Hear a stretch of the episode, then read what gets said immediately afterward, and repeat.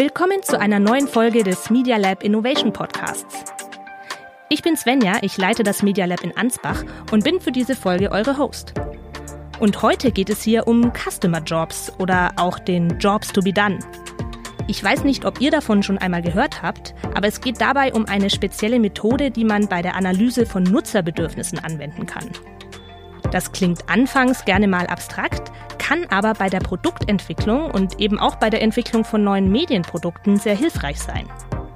Ganz grob geht es darum herauszufinden, warum Nutzerinnen eine Dienstleistung oder ein Produkt eigentlich genau nutzen, also welchen Job dieses Produkt für sie erfüllen muss. Zum Glück habe ich heute aber jemanden zu Gast, der das noch viel besser erklären kann als ich, nämlich Thierry Backes. Thierry ist Projektredakteur der Chefredaktion bei der Süddeutschen Zeitung und wird uns etwas mehr darüber erzählen, was es mit diesem Konzept auf sich hat und wie man es auch im Medienbereich einsetzen kann. Schön, dass du hier bist. Vielen Dank für die Einladung. Thierry, du nimmst ja derzeit an der CUNY, also der City University of New York, an einem einjährigen Fortbildungsprogramm teil, das sich auf neue journalistische Geschäftsmodelle konzentriert und sich mit Themen wie Audience Development, Innovationsmanagement oder nutzerzentrierter Produktentwicklung beschäftigt. Und ich weiß, dass du erst gestern einen Online-Workshop hattest, in dem du dich mit Kolleginnen und Kollegen aus aller Welt zum Thema Jobs to be done ausgetauscht hast und dich ja auch schon intensiver mit dem Thema beschäftigst. Erzähl doch mal, um was ging es in dem Workshop genau? Also zunächst einmal, es war sehr anstrengend. Wir haben da dreieinhalb Stunden äh, gearbeitet in Mural, haben wir da Post-its hin und her geklebt und wir haben dem, dem Workshop im Prinzip durchgespielt, wie man dieses Modell Jobs to be Done äh, nutzen könnte, um ein Produkt zu entwickeln, in dem Fall ein lokales Produkt. Ähm, das Jobs to be Done Konzept ist ja so eine Art Framework. Ähm, man könnte auch sagen ein Tool oder sogar eine Methode, ähm, in der Ideenfindungsphase einer Produktentwicklung, die sehr stark auf die Nutzerbedürfnisse zugeschnitten ist. Ähm, und diese Nutzerbedürfnisse in Beziehung setzt zu einem Produkt, das man gerne ähm, anbieten möchte. Wir haben also in diesem Workshop die Bedürfnisse definiert nach dieser Methode und haben geschaut, ob diese Bedürfnisse zu einem Produkt passen, das es bald, also in Zukunft 2021 tatsächlich geben wird, nämlich äh, Axios Local. Das ist der Ableger, der lokale Ableger, der in vier amerikanischen Städten starten wird von Axios. Axios äh, hat sich einen Namen gemacht damit, dass sie ein Konzept entworfen haben, nämlich die Smart Brevity, also kluge ähm, Zusammenfassungen äh, zu erstellen in Newsletter-Form, wo man mit Bullet Points arbeitet und eben nur das Wichtigste zusammenfasst. Und die wollen auch lokal starten und wir haben eben geschaut, passen die Bedürfnisse auf dieses Produkt. Cool, das klingt auf jeden Fall sehr spannend. Und vielleicht kannst du auch unseren Hörerinnen und Hörern nochmal erläutern, warum es wichtig ist, dass wir uns jetzt auch im Rahmen dieses Podcast-Kurses einmal etwas intensiver mit den Customer Jobs oder den eben Jobs to be done beschäftigen. Ja, Jobs to be done ist ein gedankliches Konstrukt, das uns als Medienmacherinnen und Medienmacher äh, als Journalistinnen und Journalistinnen einen Perspektivenwechsel im Prinzip aufzwingt, der uns ehrlicherweise hin und wieder doch noch sehr fremd ist, nämlich wirklich nutzerzentriert zu denken. Wir sind da als Branche schon ein, ein gewisses Stück weitergekommen. Wenn ich mir heute anschaue, wie wir Formatentwicklung betreiben, dann äh, denken wir schon in Personas. Aber wir haben, also wir geben diesen Personas dann auch äh, Namen und einen Job und vielleicht auch Interessen. Aber diese Personas basieren hauptsächlich auf demografischen Daten ähm, oder vielleicht auch auf der eigenen Website-Nutzung. Was wir ähm, in diesem Prozess aber nicht so sehr machen oder zumindest sehr oft nicht gemacht haben, ist tatsächlich sehr genau auf diese Bedürfnisse zu schauen, die diese Menschen haben. Ähm, und hier liefert dieses äh, Jobs to be Done Framework wirklich eine Antwort. Äh, die Methode, die Jobs to be Done Methode schließt hier eine entscheidende Lücke, ähm, weil sie diese Bedürfnisse eben sehr gut zutage fördern kann, äh, die wiederum man dann mit anderen äh, Methoden, mit Umfragen oder qualitativen Methoden analysierbar macht, diese Bedürfnisse. Tatsächlich, diese Methode ist so ausgelegt, dass man auch unterschiedliche Abteilungen oder Menschen aus unterschiedlichen Abteilungen an einen Tisch bringen muss weil letzten Endes dienen wir alle den gleichen Kunden, sowohl wir als Journalisten als auch die Anzeigenabteilung, der Lesermarkt.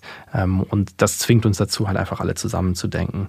Sie ist letzten Endes, weil sie so auf Daten basiert oder auf Daten auch aus ist, äh, ist sie ein Mittel gegen diesen Reflex, den es ja auf den Redaktionen noch gibt, zu sagen, okay, jetzt ist die Washington Post bei TikTok, die Tagesschau ist bei TikTok, warum sind wir denn da eigentlich nicht? Und mit dieser Methode kann man am Ende dann sagen, ja, aber bei TikTok gibt es andere Bedürfnisse als die unserer Kernzielgruppe. Ähm, wollen wir die denn erfüllen? Können wir das überhaupt? Ähm, und was sagen unsere Nutzerinnen dazu, wenn wir das täten? Und dafür ist es ein geeignetes Konstrukt, um da zu forschen und auch bessere Ideen zu entwickeln. Wollen wir vielleicht auch noch mal ein bisschen weiter reingehen in die Theorie? Was genau hat es mit diesen Jobs to be done auf sich? Ja, zunächst einmal muss man, glaube ich, wissen, dass diese Theorie äh, aus so einer Marketing-Ecke kommt, also die erstmal nicht für Journalismus entworfen wurde ähm, und aus dieser Marketing-Ecke eben äh, sich mit der Frage beschäftigt, wie kann ich ein bestehendes Produkt besser machen. Entwickelt wurde sie in den 90er Jahren von dem heutigen Geschäftsführer einer Innovationsberatungsfirma, Anthony Ulvik. Ich weiß nicht, wie man den Menschen ausspricht, aber äh, U-L-W-I-C-K geschrieben.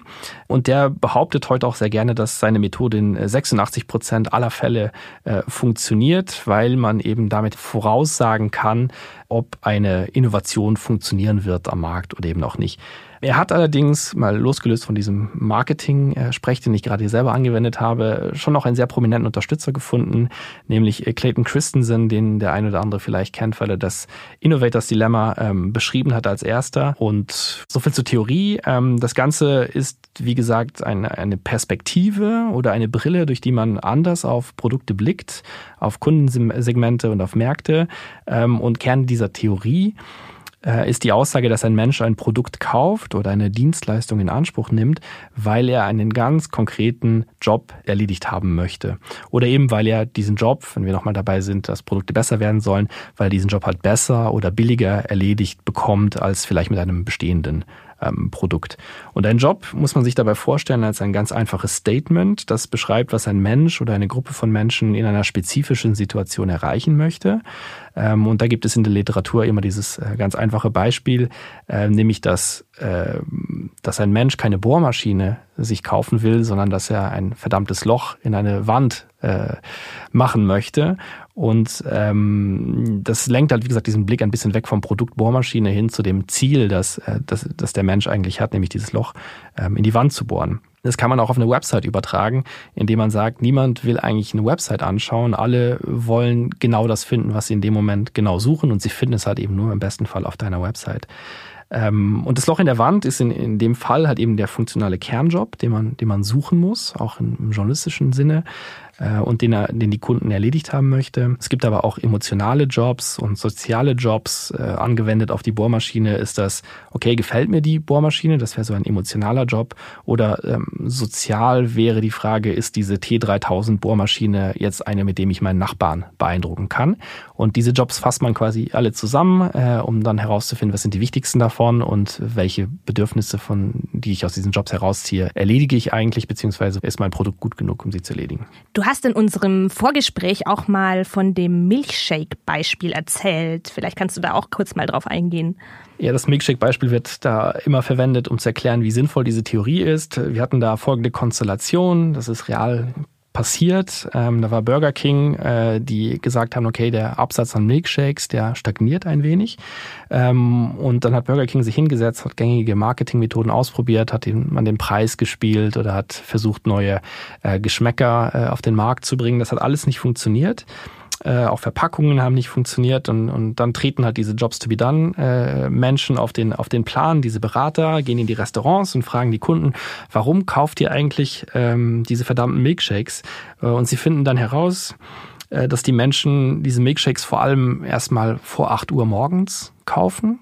Ähm, und wenn sie äh, sie dann kaufen, dann ist es für sie eine Art Beschäftigung auf dem Weg zur Arbeit, weil wir sind in Amerika, sie fahren lange zu ihren Arbeitsplätzen. Sie benutzen diese Milkshakes auch als zweites Frühstück, das bis mittags quasi halten soll. Und der Vorteil von diesen Milkshakes im Vergleich zu anderen Snacks, die man vielleicht im Auto zu sich nehmen könnte, wie Bananen, da hat man die Schale am Ende, oder Snacks, dann liegen überall die Snickers-Nüsse rum, ist eben der, dass sie sehr gut in diese Cupholder von, von den amerikanischen Autos da reinpassen. Ähm, und äh, das sind, sind, sind die Vorteile, die sie da entdeckt haben, beziehungsweise die, die, die Gründe, warum Menschen diese Milkshakes gekauft haben. Und wenn man den Absatz steigern möchte, war die Lösung nicht etwa die neuen Geschmack zu erfinden, sondern ähm, die Strohhalme kleiner zu machen, weil man dadurch halt länger damit beschäftigt ist. Oder eben die, die Flüssigkeit etwas dickflüssiger zu machen, weil man dann halt einfach länger an dem, auch mit dem Strohhalm braucht, um sie zu trinken und man halt in dieser Autofahrt, die langweilig ist, beschäftigt ist. Ich finde übrigens auch sehr interessant in diesem Zusammenhang, dass man äh, Kundensegmente aus dieser Perspektive ganz anders denkt, weil letzten Endes ähm, denken wir auf den sozial-ökonomischen Milieus, die man gerne erreichen möchte mit einem journalistischen Produkt. Nach dem Milkshake-Beispiel kommt man aber dabei raus, dass es völlig egal ist, ob ich ein Bauarbeiter bin oder ein Uni-Professor. Wenn ich morgens bei Burger King vorbeifahre und meinen Milkshake zu mir zu nehmen, der mich halt beschäftigt und, und satt hält bis zur Mittagszeit und der nicht rumsaut, dann ist mein sozioökonomischer Hintergrund völlig egal. Das waren jetzt ja schon sehr spannende Beispiele. Nun haben Bohrmaschinen und Milchshakes aber ja noch nicht so viel mit Medien zu tun. Magst du unseren Hörerinnen mal erklären, wie das Ganze nun auch auf den Medienbereich transformierbar ist? Ja, zunächst einmal will ich noch einmal, einmal kurz auf das äh, zurückgehen, was ich am Anfang gesagt habe, nämlich, dass ähm, diese Methode äh, entwickelt wurde für eine andere Produktwelt, also nicht für digitale Medienprodukte beispielsweise, sondern eher für große Unternehmen, die äh, jetzt, sag jetzt mal, in der Beauty-Industrie oder Nestlé ähm, halt einfach dort sehr viel Zeit und Ressourcen haben, um ein neues Produkt zu entwickeln. Die Methode sieht nämlich vor, dass man diese Jobs, wenn man sie bis einmal definiert hat, eine quantitative Befragung macht, um, um herauszufinden, welche dieser Jobs jetzt die wichtigsten sind. Äh, und das geht natürlich davon aus, dass man da einfach mal ein paar Leute monatelang in ein, ein Büro reinstopft, äh, und, um herauszufinden, was dann eigentlich das perfekte Produkt ist. Ähm, und man kommt dann auch übrigens sehr schnell bei so 50 bis 150 Jobs raus, die man eigentlich erledigt haben möchte als Kunde. Ähm, und das ist halt weit davon entfernt von dem, was wir im Medienbereich machen können, weil wir dafür die Ressourcen einfach nicht haben. Aber es gibt da auch eine Methode, die etwas äh, weniger aufwendig ist, eine Light-Version davon, die man am Alltag auch ganz gut nutzen kann, finde ich. Und die kennt der eine oder andere vielleicht auch unter dem Namen Value Proposition Canvas. Das ist so ein, ein ganz einfaches Dokument, in dem man äh, eintragen kann auf der einen Seite, was sind die Nutzerbedürfnisse, also speziell diese Jobs, was sind aber auch die Ziele, die man hat, also die Gains oder die ähm, oder auf der anderen Seite halt Probleme, ähm, die man hätte, also Pains. Ähm, und auf der anderen Seite dieses Canvases nutzt man halt einfach das bestehende Produkte, das man gerne entwickeln möchte, beschreibt das dort und sagt auch, welche dieser Gains erfüllen wir und auf welche dieser Pains haben wir letzten Endes die Antwort. Und so stellt man quasi das Produkt und die Bedürfnisse nebeneinander und stellt dann fest, die passen zusammen, da gibt es ein Matching, äh, also könnte das ein Produkt sein, das wirklich auch äh, tatsächlich funktioniert. Ähm, du hast aber gefragt, wie wir das in der Praxis machen können und vielleicht komme ich jetzt einfach auf den, auf den Workshop ähm, zu sprechen, den wir äh, gestern hatten. Ähm, wir haben gestern als erstes, und das glaube ich immer der wichtigste Schritt, den man machen kann, haben wir uns überlegt, was ist ein, ein, ein Segment von Menschen, die man eigentlich ähm, erreichen will. Und wir haben das dann so ein bisschen äh, random in dem Workshop gestern definiert, haben gesagt, wir wollen Menschen ansprechen, die 30 bis 45 sind, die sich für lokale Nachrichten interessieren, ähm, die äh, engagierte Mitglieder in ihrer, ähm, in ihrer in der Gesellschaft sind, die also in einem Verein tätig sind, die auch Eltern sind und die wenig Zeit haben ähm, und haben dann halt Jobs definiert. Die Jobs sind in dem Fall Sachen wie, ähm, ich möchte eine fundierte Wahlentscheidung treffen, ich möchte wissen, was in meinem Umfeld passiert. Ähm, dann ein, ein sehr spannendes Beispiel, ich möchte nicht im Stau stehen. Das ist etwas, wo wir als Medien oft eine falsche Antwort geben, weil wir dann viel später äh, den Menschen berichten, ach übrigens hat es einen Unfall gegeben, da waren viele Staus. Aber sie wollen an erster Stelle wissen, komme ich zu spät zur Arbeit, weil ein Stau ist. Und sie wollen erst später wissen, okay, da ist ein Unfall passiert. Ähm, da sind wir also gar nicht so gut darin als Journalisten. Weitere Jobs, die wir dann so gefunden haben, war, ähm, ich möchte, dass meine Familie gerade in Corona-Zeiten ähm, sicher ist ist. Ich möchte meinen Freunden sagen können, was hier oder was da los ist in der Stadt. Beispielsweise neue Radwege, meinetwegen. Und dann haben wir im zweiten Schritt geschaut, nachdem wir eine sehr umfangreiche Post-it-Sammlung hatten, passt eigentlich dieses Axios Local, das ich vorher kurz vorgestellt habe, passt das eigentlich ganz gut auf diese Bedürfnisse? Und wir haben dann festgestellt, ja, fundierte Wahlentscheidung werde ich wahrscheinlich bekommen, wenn ich dieses Produkt nutze, was ja ein, ein, im Prinzip ein täglicher Newsletter ist, der äh, mir äh, zusammenfasst, was die wichtigsten Sachen sind, die jetzt in der Stadt passiert sind. Ähm, wir glauben auch, dass wir mit diesem Konzept der Smart Brevity, also dass es schnell konsumierbar ist, halt auch die Eltern glücklich gemacht hätten. Wir glauben aber auch, dass das Stauproblem zum Beispiel nicht unbedingt gelöst worden wäre von, von so einem Newsletter, weil der, wenn der nur einmal am Tag kommt und drei Minuten später passiert dieser Unfall, dann hilft er auch nicht weiter. Da ist Radio beispielsweise unschlagbar darin. Ähm, und wir haben dann für uns am Ende auch herausgefunden, dass es zwar schon ganz gut passt, aber dass wir dadurch, dass wir dieses Kundensegment vorher nicht genau genug definiert haben oder sehr fantasievoll definiert hatten, dass es sehr schwer ist, ähm, dann halt einfach in diesem wirklich sehr, sehr umfangreichen Jobkosmos, den wir uns dann zurechtgelegt haben, halt einfach die richtigen rauszusuchen, ne, was für dieses Kundensegment wichtig gewesen wäre. Und wir haben dann festgestellt, okay, man muss auch dann vorher sehr genau wissen, wen man eigentlich erreichen möchte. Und wenn man das gemacht hat, dann kann man Jobs to be dann sehr gut nutzen, um halt einfach dafür das richtige Produkt zu entwickeln und zu schauen, wo ist eine Lücke, die ich noch füllen müsste oder wo äh, gibt es auch vielleicht andere Lösungen auf dem Markt, die schon viel besser sind als die, die ich hier vorschlage, um halt so eben zu optimieren, was könnte das beste Produkt sein, das ich auf den Markt werfe. Das klingt super spannend. Hast du vielleicht sogar noch mehr Beispiele für uns? Ähm, sicherlich, man kann diese, äh, diese Methode, glaube ich, kann man sehr gut und sehr einfach anwenden auf eigene Newsletter, die man hat oder auf eigene Websites, weil da kann man die Zielgruppe sehr konkret auch fragen. Also man kann sich diese Jobs ausdenken und dann halt eben in einer Umfrage herausfinden, was ist denn für die Menschen, die mich schon nutzen, eigentlich sehr sinnvoll und kann dementsprechend auch sein Produkt besser machen. Ähm, ich persönlich finde diese, diese Jobs auch sehr nützlich, ähm, weil man diese Erkenntnisse daraus halt einfach auch sehr gut in die Personas einbauen kann. Also wenn man sich schon eine Persona hingebaut hat, so, so, so einen Konsumenten, den man eigentlich ansprechen möchte und noch nicht genau weiß, was sind denn seine Bedürfnisse, kann man das halt sehr gut über diese Methode rausfinden und dann eben halt eine Umfrage dahinter schalten. Das ist, wie gesagt, nicht immer das äh, Schwerste, selbst wenn dein Produkt schon ähm, noch nicht existiert, findet man immer einen Weg, wie man zumindest äh, Kunden-Insights bekommen kann und dann halt die Personas einfach besser zu machen. Ähm, ich finde übrigens noch so noch einen, einen anderen Punkt bei Jobs to be done sehr spannend, nämlich die sind äh, ähm, lösungsagnostisch. Also die Lösung ist den Jobs erstmal völlig egal. Ähm, es ist also wurscht, wenn ich von A nach B will, das ist ja mein Ziel, dann ist es dem Job erstmal egal, ob ich dafür eine Rikscha oder ein Flugzeug verwende. Das kommt dann vielleicht später bei den, nicht bei dem Kernjob, sondern bei den untergeordneten Jobs, die noch, noch mitschweben. Ähm, aber das ist dann interessant, wenn man sich vorstellt, okay, ich habe hier eine Lösung entwickelt und ich hoffe auch, dass die funktioniert, aber ich stelle dann über diese, diese Definition von den Jobs fest, hey, es gibt dafür eigentlich eine viel bessere technische Lösung, eine viel bessere Lösung in einem ganz anderen Bereich, ähm, dann äh, ist das vielleicht die Lösung, die die Kunden eigentlich haben wollen. Und in dem Zusammenhang finde ich immer ganz spannend ähm, das Netflix-Beispiel wenn nämlich da der Job ist, ähm, Spaß haben ohne viel Aufwand auf der Couch, dann gibt es dafür äh, viele mögliche Lösungen und zwei davon sind Netflix auf der einen Seite oder eben ein Videospiel wie Fortnite zum Beispiel. Das ist deswegen interessant, weil der Netflix-Chef Reed Hastings äh, Anfang des Jahres mal gesagt hat, dass er weniger Angst vor direkten Konkurrenten hat oder dem Fernsehen wie HBO und dass Fortnite für ihn ein viel größeres Problem darstellt, weil die halt eine sehr ähnliche Zielgruppe ansprechen und halt auch genau den gleichen Job to be done, nämlich eben vor dem Fernseher sitzen und Spaß haben. Ähm, und wenn man so denkt, sind beide Angebote, sowohl Netflix als auch Fortnite, halt sehr klare Konkurrenten von allen möglichen Medienkonsum, den wir in der Medienbranche anbieten, wenn wir jetzt nicht von Fernsehen denken, sondern mehr aus dem traditionellen Journalismus denken, der geschrieben ist, ähm, weil letzten Endes ist es viel aufwendiger, einen Text zu konsumieren als eine Netflix-Serie, aber es kostet genauso viel Zeit, wenn nicht sogar mehr Zeit. Ähm, und wir müssen uns als Medienunternehmen halt auch mit diesen ähm, Produkten messen, weil sie äh, auch um Zeit konkurrieren. Und genau, das ist ja ein Thema, das wir auch immer wieder schon festgestellt haben in der Medienbranche.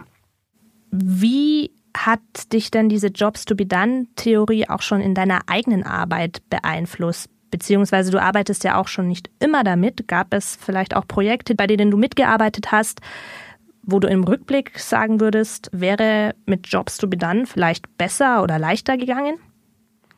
Also sicherlich, ich habe ähm, tatsächlich ein, ein Beispiel auch mitgebracht, wo ich denke, wenn wir da konkreter in Jobs gedacht hätten, wären wir vielleicht in der besten aller Welten zu einer etwas anderen Lösung gekommen. Wir haben ähm, zu Beginn der Corona-Krise ähm, haben wir bei SZ.de ein, ein kleines Portal, ähm, relativ kurzfristig und auch nur äh, mit zwei, drei Werktagen letzten Endes haben wir ein Portal umgesetzt, das haben wir München bringt's genannt. Und da war das Ziel davon, dass sich ähm, Menschen, die irgendwo ein Geschäft in der Stadt haben oder ein Restaurant eintragen konnten, um zu sagen, hey, wir sind auch zu den und den äh, Zeiten verfügbar und wir liefern äh, euch das und das und hier und dort.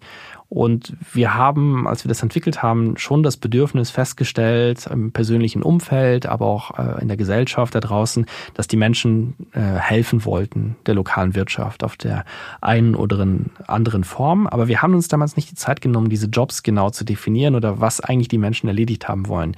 Helfen ist sehr schön, aber was die Menschen, glaube ich, einfach tun wollten, war tatsächlich Geld überweisen letzten Endes. Also einem Unternehmen dadurch helfen, dass sie jetzt schon eine Dienstleistung äh, bezahlen, die sie erst später in Anspruch nehmen werden oder halt eine, eine Pizza bestellen wollen, meinetwegen, oder ein Produkt kaufen, das sie vielleicht nicht jetzt benötigen, aber irgendwann später. Wenn man das aber jetzt konkret weiterdenkt, dann stellt man fest, man hätte vielleicht nicht einfach so eine Informationsplattform entwickelt, sondern eine Plattform, die es ermöglicht hätte, direkt dort zu bezahlen. Weil dann wäre, hätte man diese Jobs, die es halt eben gibt, die Transaktion letzten Endes halt viel besser erfüllt, als wir es getan haben. Das war in dem Fall nicht realistisch, weil wir innerhalb von sehr kurzer Zeit gearbeitet haben, die Infrastruktur von den Händlern nicht da gewesen ist ähm, und äh, wir halt auch keine Software hatten, die das ermöglicht hätte. Aber wenn man das konsequent weitergedacht hätte, wäre man wahrscheinlich bei so einer Lösung herausgekommen. Ähm, und ich glaube, es gibt sehr viele Beispiele auch in der Vergangenheit von allen möglichen Medienunternehmen, die das halt nicht sehr ernst genommen haben. Äh, ich glaube, der Servicegedanke, ähm, der wird oft nicht sehr ernst genommen in Redaktionen. Da schreibt man vielleicht mal eine Website dazu, aber verlinkt sie dann nicht, so ganz simple Sachen oder äh, vergisst die Telefonnummer hinzuzufügen oder keinen Link in die Telefonnummer reinzusetzen, dass man auf Smartphone direkt anklicken kann. Ähm, und, und da sind viele Sachen, die man besser machen könnte, wenn man halt konsequenter in den Bedürfnissen denken würde, die die Menschen letzten Endes haben. Hast du für unsere Hörerinnen und Hörer vielleicht zum Schluss noch einmal zusammengefasst, so die drei wichtigsten Punkte, die Sie beachten sollten, wenn Sie jetzt mit diesen Jobs to be done auf Ihrem Medienprodukt arbeiten?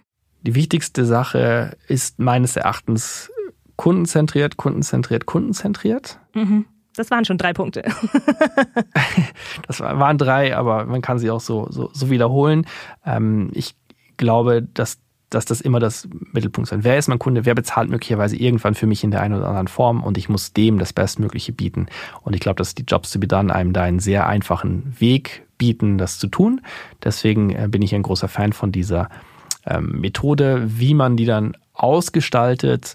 Ähm, ich glaube, da gibt es auch verschiedene Lösungen, aber ich glaube, diese ähm, Value Proposition Canvas, der hilft da gerade für den Einsteiger sehr, sehr viel weiter. Wer es genau wissen will, der kann auch sich die, die Mühe machen, eine sogenannte Job Map aufzubauen, die sehr, sehr umfangreich ist und sehr, sehr viel Forschung bedarf. Aber das ist, glaube ich, für, für, für den schnellen Betrieb, gerade im Startup-Bereich, wahrscheinlich ein Ticken zu viel. So viel Geld will man vielleicht da gar nicht reinstecken.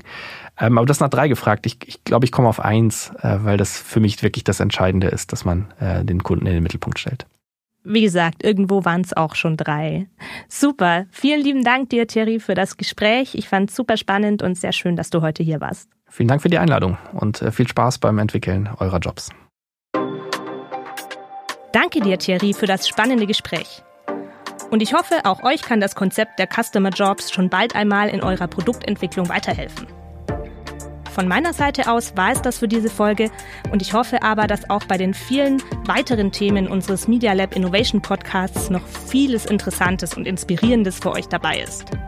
Ihr findet sie überall, wo es Podcasts gibt.